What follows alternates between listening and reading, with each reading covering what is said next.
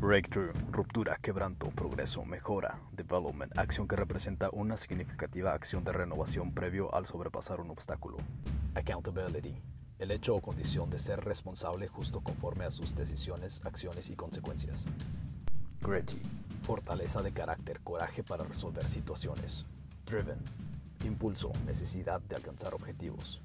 Relentless, velocidad, implacable, no puede ser derrotado. Greatness, eminente, grandeza.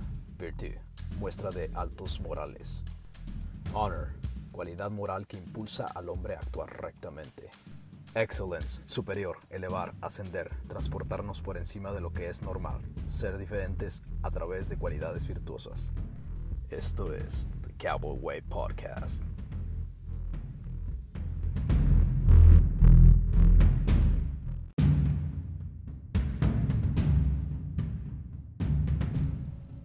¿Qué tal amigos? Espero que estén muy bien. Espero que estén disfrutando de este podcast tanto como yo. Gracias a todos ustedes, pues he tenido una buena respuesta. He tenido buenas retroalimentaciones y pues gracias. Estoy agradecido con todos ustedes. Ayúdenme a que este podcast llegue a más oídos, a que más personas puedan disfrutar de este podcast. Muchas, muchas gracias a todos ustedes. Y vaya, no quería comenzar con esto, pero vi en redes sociales, eh, hace poquito ahí estaba viendo mi celular y wow, me quedé impresionado con el nuevo emoji que creó eh, Apple con un hombre embarazado. Qué locura, qué locura con estas cosas que estamos viendo ahora. Ah, vaya, quisiera decir que lo hicieron de broma, de juego, pero pues claro que, claro que no. Se nota que están promoviendo una agenda y pues qué lástima, me da lástima que que esa tendencia esté cobrando cada vez este más fuerza o esté o a lo menos parece que pues está cobrando terreno.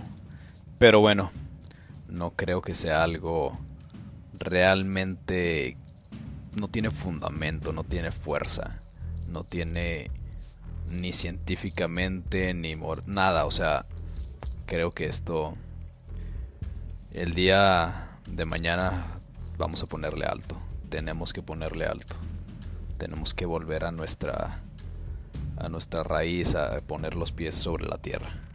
Pero bueno. Este día, en esta ocasión, les voy a platicar de el día de ayer. El día de ayer que fue 29 de enero. Quizá este podcast lo estaré publicando un poco después. Pero les voy a platicar de mi día 29 de enero. Ese día fue un día de subasta. Como algunos de ustedes saben, yo me dedico a las subastas. Una de mis profesiones es subastas. Es una profesión que me encanta, me emociona, me llena mucho. Ya sea estar trabajando como subastador o como ringman. Y vaya, no solamente eso, sino simplemente asistir a una subasta me encanta. Quizá es una de mis cosas ah, favoritas.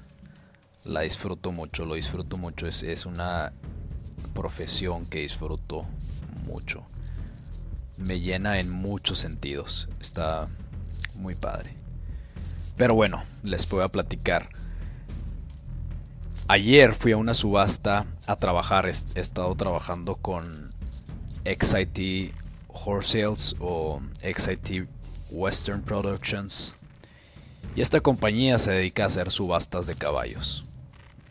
Comúnmente los caballos que se venden ahí son caballos de rancho, caballos rancheros, caballos de lazo y pues ya ahí, entra un poco también caballos de rodeo, también barrileros o simplemente caballos mansitos para este andar en cabalgata o algo parecido. De pronto también Eh, hay caballos pues bastante finos. De hecho, ayer había algunos muy finos, muy buenos, de muy buenas eh, líneas, papeles de registro. Pero más que todo pues eh, son caballos con... Son caballos cortadores con líneas ganaderas. Entonces es el, es el caballo como un cortador que, que encontramos en Texas que utilizan en un rancho o en el rodeo para el azar. Entonces, pues este es el mercado de estos caballos, de esta subasta, pues. Y aquí en Texas, pues ustedes saben que es el, no sé, podríamos decir lo que es la capital del caballo, es la meca del caballo, es este ranchos, rodeo, todo lo que se refiere al mundo ecuestre, hay caballos por doquier, hay muchos, muchos caballos. Toda la gente tiene cierto conocimiento de caballos, lazadas, eh, competencias de barriles, hay, hay demasiado. Entonces está muy bueno, estuvo muy interesante ayer. Y bueno, yo llevé un caballo a vender, un caballo ranchero, un caballo muy mansito, nada espectacular, Aquí le podría decirse que nada fancy. Es un caballo simplemente noble, mansito, que te puede ayudar en las labores de campo, en las labores de rancho. Puedes ir a lazar un becerro tranquilo y ah, puedes eh, te va a ayudar a, hacer las labores de, de doctor en el campo. Puedes ir a curar un becerro con él. Pero en sí nunca lo metí realmente al azar, a la arena.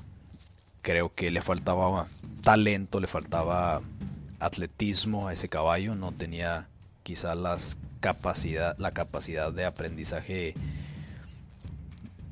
eh, tan desarrollada como otros caballos. Otros caballos puedes meterlos al azar bastante más rápido, que tienen mucha más habilidad para aprender este caballo no, este caballo era simplemente un caballito bueno, quizás simpático, caballito bueno, honesto, tranquilo, eh, mansito, que quizá, cualquiera podría montarlo. Cualquier persona de cualquier edad puede montarlo. Mientras sepa detenerlo, mientras sepa darle dirección, no iba a tener ningún problema. Y pues bueno, nos... Eh, fuimos a esa subasta. Era, fueron siete horas, alrededor de siete horas de camino. Y llegamos este, desde un día antes. Ahí preparamos la caballeriza, el acerrín, el agua, el, la comida para el caballo y pues todo muy bien. Esta subasta se realizó en Andrews, Texas. Es en el oeste de Texas. Y como les digo, esta, en este lugar, en el oeste de Texas, es muy competido. Es muy competido, es un mercado muy competido porque hay mucho ranchero, hay muchas personas que conocen de caballos, hay muchos compradores y vendedores de caballos, entonces es un lugar muy competido. En esta subasta se registraron 60 consignadores, 60 caballos consignados. En esta ocasión la subasta no cobró ninguna comisión, ningún porcentaje en comisión sobre la venta, ni sobre el comprador. En esta ocasión la manera en que ganó la casa de la subasta, la empresa, fue cobrando eh, un precio de entrada y si no vendías el caballo, pues te cobraban una comisión por no venderlo. Pero en sí no se vendió, perdón, no se cobró ninguna comisión sobre la venta, que comúnmente eso se hace en cualquier otra subasta, en cualquier otro lugar y siendo subastas quizá de otra de otra de otro giro empresarial vendiendo coches, maquinaria, vendiendo ah, tierras, vendiendo arte, cualquier maquinaria, digo, perdón, cualquier subasta va a estar cobrando una comisión sobre la venta. Aquí no. ¿Por qué se hizo así? Porque se conocía que el mercado iba a ser muy difícil, iba a ser bastante difícil para atraer vendedores, ya que el oeste de Texas está lleno de subastas, está lleno de compradores y vendedores y pues es, un simplemente es un mercado muy fuerte, es un mercado muy duro para competir. Pero bueno, pues esta estrategia fue la que decidió tomar eh, la subasta y, y les fue bien, les fue bien. Hubo 60 consignadores y hubo varios, la verdad es que no tengo los números aquí cuántos se vendieron, pero se vendió. Hubo gente que se llevó buenos caballos a sus casas, de hecho un buen amigo compró un caballo espectacular, un garañón con muy buenos papeles, muy buenas líneas super mansito para ser un garañón. De hecho, quizás sería el más mansito que había en la venta. Era un caballo alazán tostado con las dos patas ah, traseras blancas. Así parecían calcetas. Muy, muy bonito, muy bonito. Un caballo muy dócil, bastante, bastante dócil y con una habilidad tremenda. Cortaba ganado súper bien. Lo podías meter al azar y de hecho tenía muy poco lazando. Es un caballo de 5 años y lo habían metido un poco al azar y entraba súper bien de las dos eh, cabeceando y pialando. Entraba muy bien. Un caballo con muchísimo potencial y un caballo que ya tenía muchas habilidades, muchas habilidades que muchos otros caballos nunca logran obtener. Caballo de primera. Y se lo llevaron, se lo llevaron arriba de 17 mil dólares. Fue, me parece que el caballo que se vendió más caro. Hubo otros caballos que no se vendieron tan caros. Que justamente estaban pidiendo más. Estaba un caballo que llegó hasta 19 mil dólares. Y al último el vendedor él quería como 22. Entonces no se vendió, pero un caballo también muy bueno, un caballo cortador con mucho futuro, joven, rápido, muy bonito, de muy buena hechura. Pero el caso es de que así funciona esta subasta. Esta subasta eh, sí tiene un precio mínimo o ya más bien le pregunta cuando ya se va a realizar la venta, cuando el subastador va a decir vendido, ahí se detiene y le pregunta al consignador, le pregunta al vendedor, ¿estás de acuerdo con el precio máximo que te podemos dar? Y ahí el vendedor tiene que decidir en cuestión de segundos, de dos segundos, decir sí o no. Y ya se le pregunta pues cuánto más. Y se trata de hacerlo más rápido posible para no perder el momento de la subasta. Pero bueno, trata de hacer, trata de seguir esta estrategia el subastador o, la casa de subastas, pues para tener esa confianza en, en los clientes, para que vean que es una subasta transparente, que no está escondiendo nada. Se sabe que hay muchas maneras de hacer de una u otra manera este esconder algunos hechos en las subastas y aquí se trata de ser lo más transparente posible. Entonces, a la luz y a los ojos de todos, de todo el público, se les muestra eso. Entonces, pues así funciona. Estuvo muy, muy interesante. Mi caballo se vendió bien, yo lo había pues comparado con ese propósito de ir a revenderlo, trabajarlo un poco y revenderlo, pues también a eso nos dedicamos. Pero pues bueno, si ya estoy trabajando en la subasta, si ya soy parte del equipo, pues para no hacer un viaje tan largo y, e ir solamente a trabajar y ganar mi pues mi sueldo, mi, mi honorario de trabajador ahí, de, de que les estoy dando mis servicios, pues también ir y tratar de sacar un extra en vender el caballo. Y mi caballo hizo un papel muy bien, me gustó mucho cómo funcionó. De hecho, este sí puedo decir que estuve totalmente eh, contento con la actuación de mi caballo. Entré, empezaron a anunciar las cualidades del caballo, de qué hacía, qué podía hacer, que pues dicen, dan una descripción general del caballo. Y vaya, entro, eh, empiezo a galoparlo, más bien estaba trotándolo ahí en el ring un poco de un lado al otro, tratando de hacerlo pues ver bien, pero apurándolo un poco.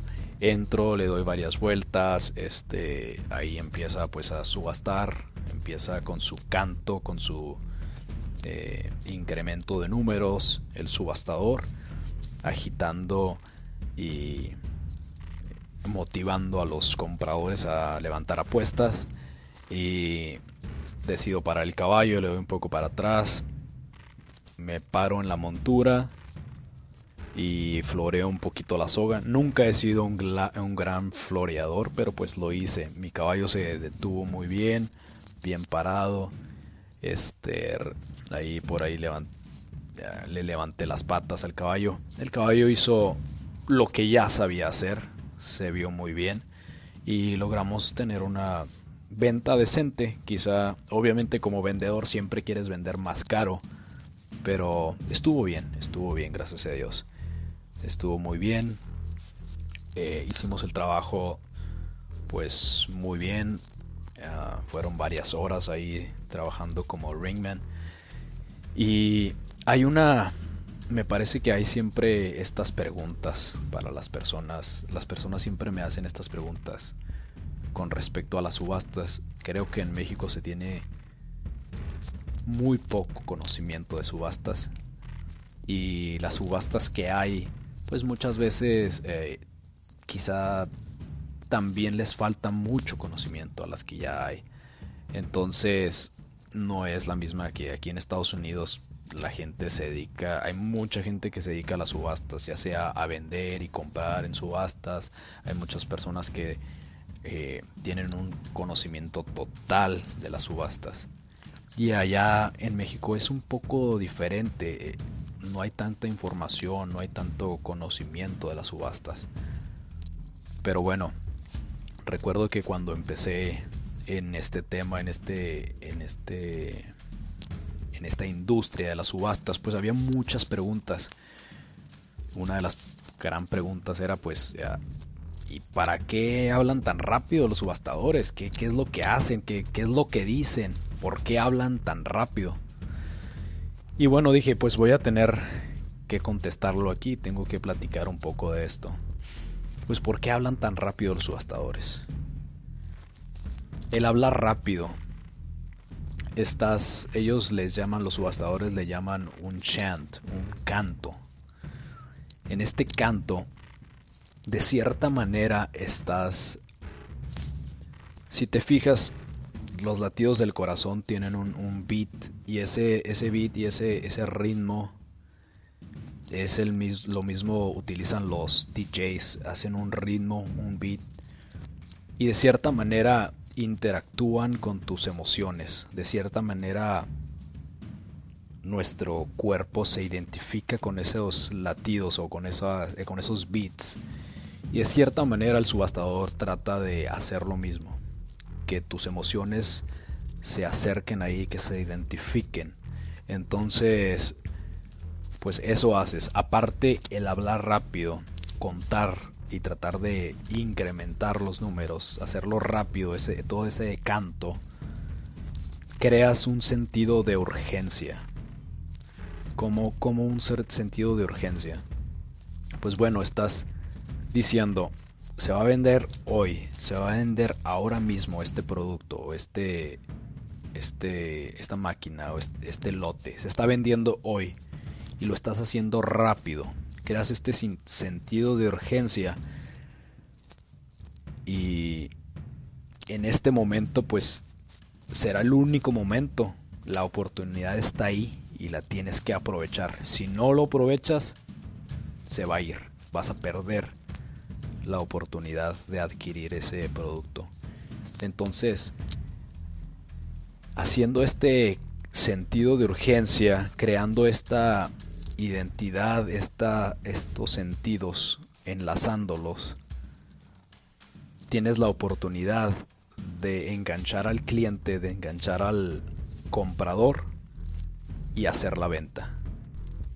Un ejemplo, si tienes ahí algo que quieres comprar, pero no tienes ninguna urgencia en comprarlo, por ejemplo, no sé, algo muy común que podría ser, quieres comprarte quieres comprarte un equipo para hacer ejercicio. Realmente sabes que quieres hacer ejercicio y que quieres tener ese equipo para hacer ejercicio, pero no hay nada que te está ah, urgiendo. No, no, no tienes nada de presión en comprarlo. Entonces puedes ver ahí y puedes decir, bueno, pues me espero el siguiente mes. ¿Qué tal si el siguiente mes baja un poco los precios? Porque cada vez que pues inventan o sacan al mercado otro nuevo eh, material, otra nueva, otros nuevos equipos para hacer pesas, para hacer ejercicio, pues como que le bajan un poco al precio, entonces pues me espero un poquito más. Y luego ya se viene la fecha, ah, pues me voy a esperar al Black Friday y a lo mejor ahí bajan los precios, voy a esperar a Navidad, quizá en Navidad baja el precio. Entonces nunca hay nada que te empuje. A menos de que sea de vida o muerte, entonces vas y lo compras sin importar a qué precio esté. Entonces ahí estás haciendo, ahí estás viendo cómo la urgencia cambia tu manera de ver las cosas y cambia la manera de cómo vas a comprar algo. El subastador tiene que crear el ambiente correcto para crear urgencia en el comprador. El subastador es un cerrador de tratos. Él hace el ambiente y cierra el trato. Y pues una de las grandes herramientas de un subastador es un ringman. Un ringman es la persona que está intercediendo entre el público, los compradores y el subastador. Es la persona que está ahí en medio. Es la persona que encuentra el comprador, ve la puja y le muestra con quizá un grito al subastador que alguien está queriendo levantar la apuesta, que está queriendo comprar. Ese es el ringman. Algunos en México quizá le tienen un poco tienen un poco de conocimiento o no sé, de alguna manera la cultura ha hecho que yo he escuchado que le llaman los gritones. Ah, vas a hacer un gritón en esta subasta. Y yo así como que, ah, ok, bueno, sí. Me quedaba pensando, qué loco que piensen mi trabajo es simplemente gritar. Siendo que un ringman tiene un trabajo mucho más amplio, mucho más importante. Y ciertamente quizá hay unos ringmans o más bien bit spotters que son alguien que se encuentra ahí y pues trata de buscar al, al apostador o encontrar al apostador y simplemente nomás le hace saber al subastador que la puja pues que ahí está la puja y le grita, hey, aquí está la puja, y hey, aquí está la otra puja, hey, aquí está la otra. Y así le está haciendo saber al subastador. A esos les llaman bit spotters. Pero un ringman, realmente un ringman hace otras cosas.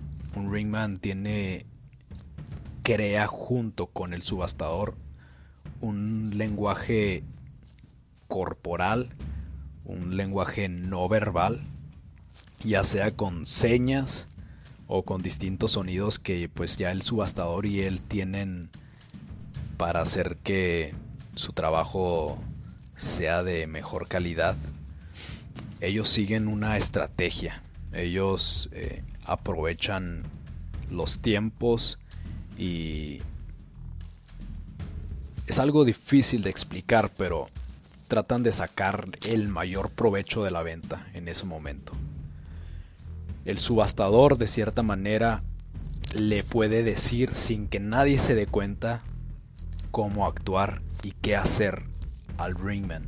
Y así tratar de persuadir, de convencer al comprador de que suba su apuesta. Y no le está haciendo nada malo, no le está haciendo, no está dañando, simplemente está tratando de sacar el mejor y mayor precio en ese momento.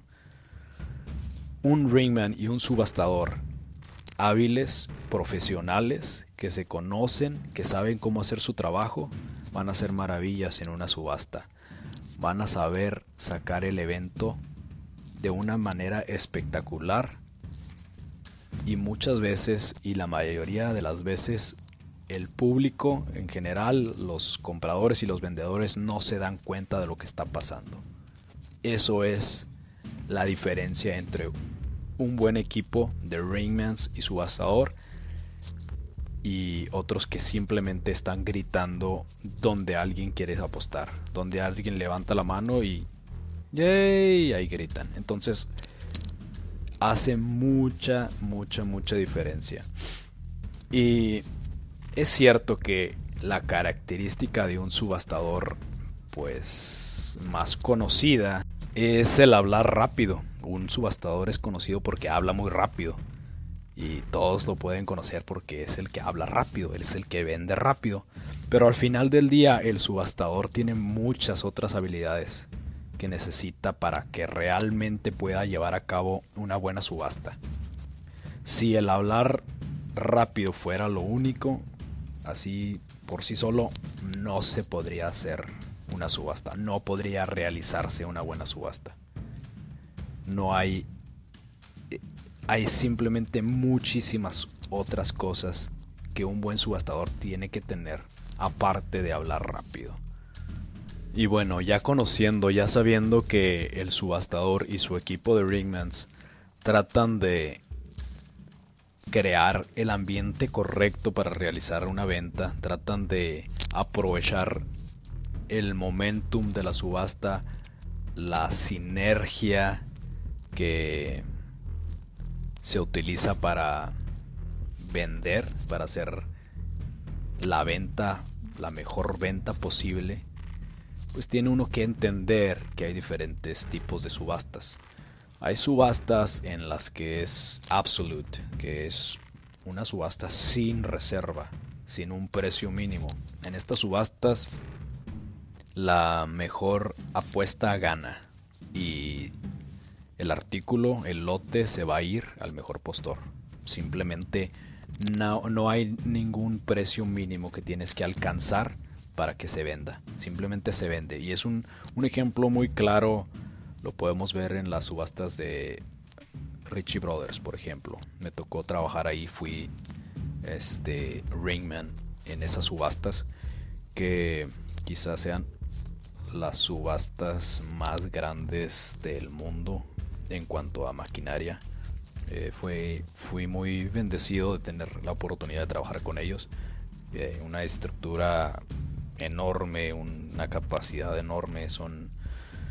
Es otro rollo, es otro rollo. Pero bueno, ellos, todos sus, todas sus maquinarias este, se van sin un precio mínimo, o vaya, eso es lo que por eso se conocen. Y bueno, estas son las subastas sin reserva. Y es una manera de hacer subastas. Y, y, es una manera muy fácil de vender también. Es una manera en la cual quizá el ringman no tenga la necesidad de hacer mucho trabajo. Está ahí levantando apuestas, está ahí preguntando por más, está cachando las apuestas, pero no necesitas tanto ese lenguaje no verbal, ese, esa magia, esa vaya, esas habilidades que puedes desarrollar en otras subastas, en otro tipo de subastas, porque en otros tipos de subastas pues hay un precio mínimo, hay una reserva. ¿Para qué? Para cuidar un poco al vendedor. Y vaya, digo cuidar un poco al vendedor porque se conoce que los compradores a las subastas pues van a robar, van a ir a tratar de comprar lo más barato posible. Entonces muchas veces se, realiza un, un, robo. Vaya, puedes poner, se pueden hasta poner de acuerdo lo que pasa muchas veces en las pocas subastas que hay en México y me ha tocado ver en las subastas ganaderas o en las subastas en las donde se vende ganado comercial. Ahí los compradores son los que llevan la subasta. Los compradores son los que tienen el mayor control sobre la subasta. Y vaya, se ponen de acuerdo y hacen casi lo que quieren con la subasta y con el vendedor. Al último el vendedor pues sale perdiendo y se supone que una subasta es para, claro, ayudar al comprador a encontrar, pero más es para darle la mejor venta al vendedor, tratar de hacer la mejor venta ese momento. Porque el comprador siempre va a ir tratando de agarrar las ofertas. Eso hay que tenerlo bien en claro. Y hay muchas maneras en cómo puedes evitar que el comprador no tenga el control. Pero bueno, eso ya es otra historia. Eso ya es otra historia. No quiero enfocarme a eso, pero pues eso pasa. Eso pasa. Entonces tienes que ver qué subasta es. ¿Tienen precio mínimo o no tiene precio mínimo? Si no tiene precio mínimo, la función de un... Perdón, si tiene precio mínimo, si tiene reserva la subasta, pues la función de los Raymans y del subastador es muy, muy, muy importante. Puedes tener una comunicación sin que los demás sepan dándole a entender dónde empujar más, dónde tratar de convencer más al cliente, dónde parar, dónde persuadir, dónde dejarlo ahí. Puedes tener esa comunicación con tu subastador y con tu ringman de una manera que fluya sin que se detenga, tratando realmente de aprovechar eso, tratando de aprovechar las emociones, motivando, incentivando, puedes llegar y darle esa confianza al cliente, darle esa confianza al comprador o al vendedor. Entonces, realmente das un extra, das un plus. Cuando tienes un buen equipo, vas a hacer que las cosas fluyan mejor y vas a hacer que las personas ahí presentes tengan una grata experiencia, tengan una mucho mejor experiencia. Y eso está comprobadísimo. Aquí en Estados Unidos y vaya en distintas otras partes del mundo, las subastas tienen mucho auge. Y es que las subastas es una profesión muy, muy antigua. Realmente se dice que las subastas tienen, tienen mucha historia. Así como la esclavitud, por ejemplo, en la esclavitud hace muchísimos años, este, eso hacían. Vendían esclavos en subastas y se subastaba. Realmente no entiendo no sé cuándo fue que empezaron a hablar rápido y tener este sentido de urgencia y tratar de hacerlo así. Pero desde que hay conocimiento de venta de, esclavos, hay conocimiento de subastas. Las subastas fueron de la mano con la venta de esclavos. Entonces, de ahí tienen como pues año tras año, generación tras generación ha venido. Y no, no empezó, no estoy diciendo que empezó en Estados Unidos, viene desde Europa, viene desde Egipto. No sé cuándo fue la primera vez que se registran esclavos en la historia, pero yo sé que desde Egipto había venta de esclavos. Y vaya, ahí podemos encontrar un ejemplo en la Biblia, donde los hermanos de José lo venden a esclavos que van pasando, que van hacia Egipto y se lo llevan, se lo llevan y ahí pues la historia marca que tuvo una vida impresionante este joven israelita ahí en, en, Egipto, donde llega a ser uno como si fuera el vicepresidente de Egipto, llega a ser tremendo desde ser esclavo a ser grande. Pero bueno, eso es, eso lo podemos ver en otra ocasión. Las subastas, las subastas tienen una historia tremenda, tienen mucha, mucha historia. Y se me hace muy interesante cómo una profesión con tanta antigüedad, con tanta historia, en México no sea tan conocida, no sea tan usada.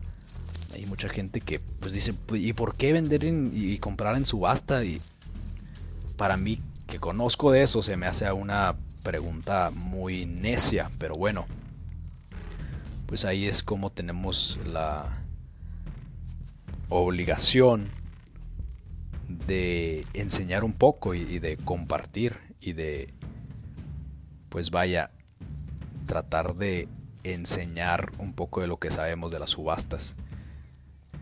Y pues sí, ¿por qué vender o comprar en subastas? Pues aquí se los puedo decir. En una subasta se logra obtener el mejor precio por el artículo.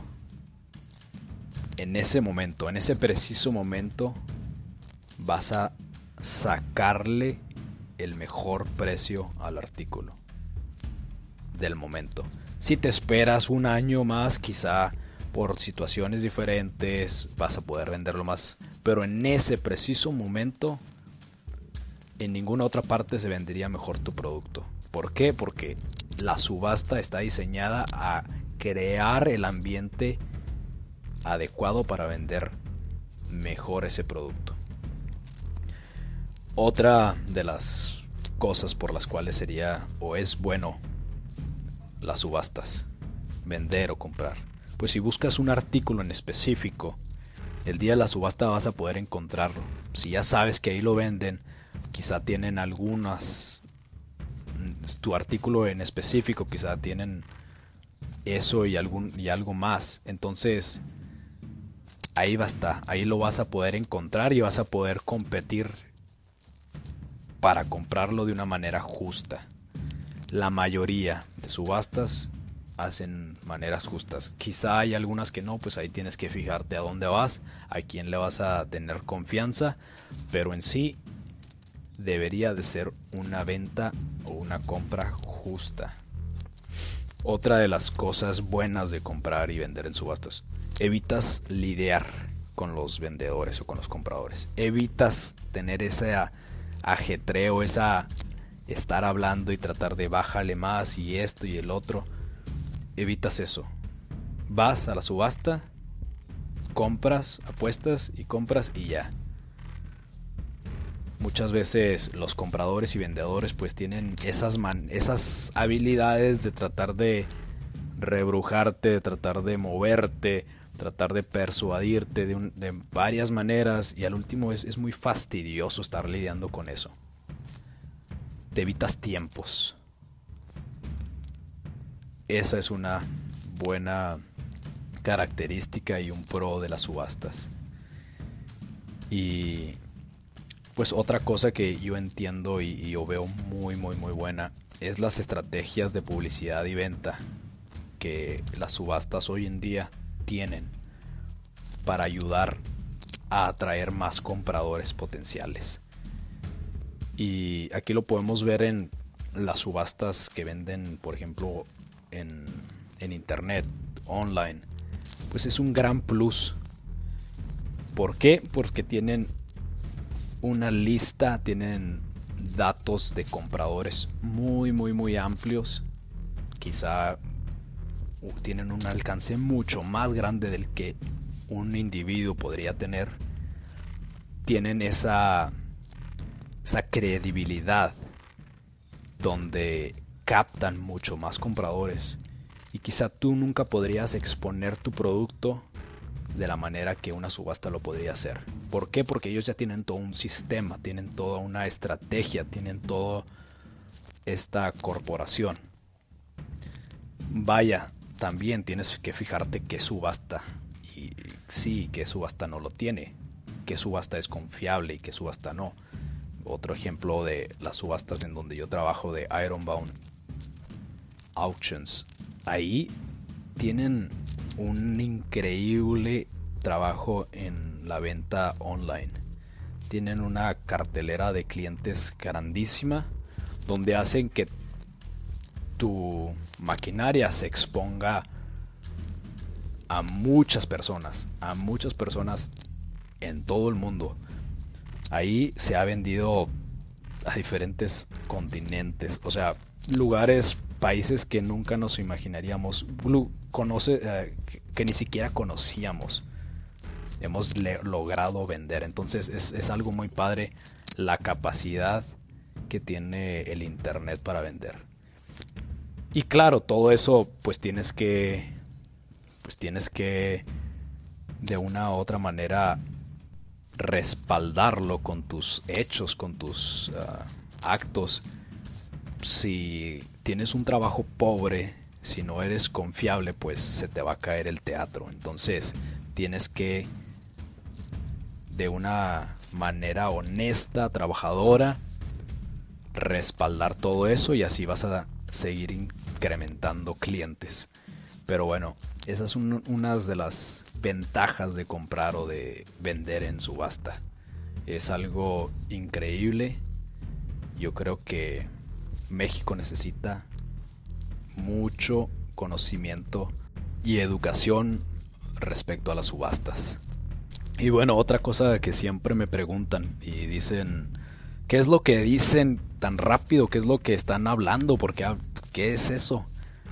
Y vaya, aquí les digo, un mago nunca revela sus secretos. Tampoco es como que, ah, sí, te voy a enseñar cómo subastamos. Pues no, ¿verdad? No es el caso.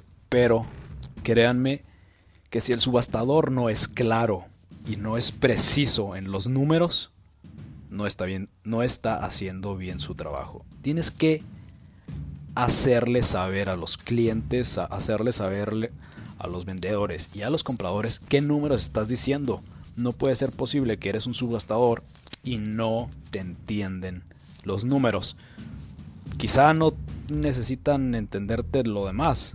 Estás haciendo ritmo, estás haciendo tu canto. Pero que los números sean claros, que la gente te entienda los números. Necesitas tener una comunicación efectiva. Necesitas que esa comunicación llegue y le des seguridad al comprador. Ese comprador necesita estar seguro, ese comprador necesita estar satisfecho con su compra. Las subastas es un arte, las subastas es una competencia, la subasta es emoción, es adrenalina, es persuasión, la subasta es vaya, no tengo palabras, creo que no tengo palabras para describir lo que es una subasta pero me encanta, me encanta mi trabajo, me encanta estar envuelto en esta industria. Y ayer tuve, vaya que sí, tuve mucha diversión, me gustó mucho cómo funcionó la subasta. Estuvo cansada estar parado ahí interactuando con todos los compradores, todos los vendedores, tratar de hacer el mejor trabajo posible, estar energético cada vez, tratar de darles una buena respuesta a todos, tratar de sacarlos de las dudas, tratar de estar ahí para ellos en todas las transacciones, es algo cansado. 60 lotes corrieron, 60 caballos se vendieron, pero al final del día tuvimos un gran día, tuvimos un buen día y estuvo muy, muy satisfactorio. Así es que amigos, los invito a comprar o vender en subastas. Los invito a entrar a eso. Y créanme, yo soy un poco miedoso en cuanto a comprar en internet. Y es que a mí me gusta ir a tocar y me gusta ir a saber cómo es, me gusta ir a tener esa seguridad en lo que estoy comprando. Aparte, todas estas subastas que están realizándose simplemente por internet y no son en vivo, creo que les falta, están perdiendo la magia, están perdiendo esa magia, ese toque personal, ese toque que solamente los humanos, las personas podemos dar. Está perdiéndose eso, entonces los invito a que cada vez más apoyen las subastas en vivo, apoyen las subastas presenciales. No debemos dejar que se acabe eso. La magia de esforzarte, tratar de sonreírle a alguien, ver brillar, ver la emoción del comprador, del vendedor, todas esas cosas virtualmente no se aprecian, virtualmente no están ahí. Y bueno, si tienen alguna otra duda, si tienen algún comentario con respecto a las subastas, eh, háganmelo saber. Este, aquí estamos con la mejor disposición para ayudar, también para aprender. Si tienen alguna cosa, yo en las subastas aprendo, cada subasta aprendo algo. Cada vez que voy a alguna subasta aprendo algo. Y es algo muy interesante porque digo, ah, tengo tantos años en las subastas y aún estoy aprendiendo cosas. Hay, hay un mundo de cosas que aprender de las subastas. Como les digo, es algo muy muy interesante. Les invito a que se den la oportunidad de conocer, de vender y de comprar en subastas. Cualquier cosa, cualquier tema que, estés buscando, cualquier cosa, ya sea vender o comprar joyería, arte, bienes raíces, maquinaria, ganado, caballos, cualquier cosa, un buen subastador te puede ayudar. Una buena casa de subastas te puede ayudar a encontrar la mejor opción, a tener la mejor compra. Y bueno, esto es todo por hoy.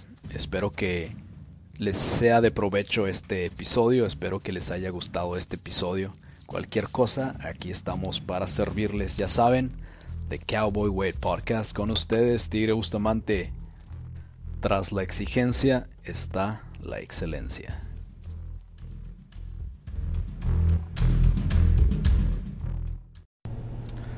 Y bueno, antes de cerrar este episodio, antes de despedirme, quiero darle las gracias a todas las personas que han tenido el interés de escuchar este podcast. Gracias por su apoyo, gracias por sus buenos comentarios. Quiero mandar un saludo en especial a Héctor Mejía.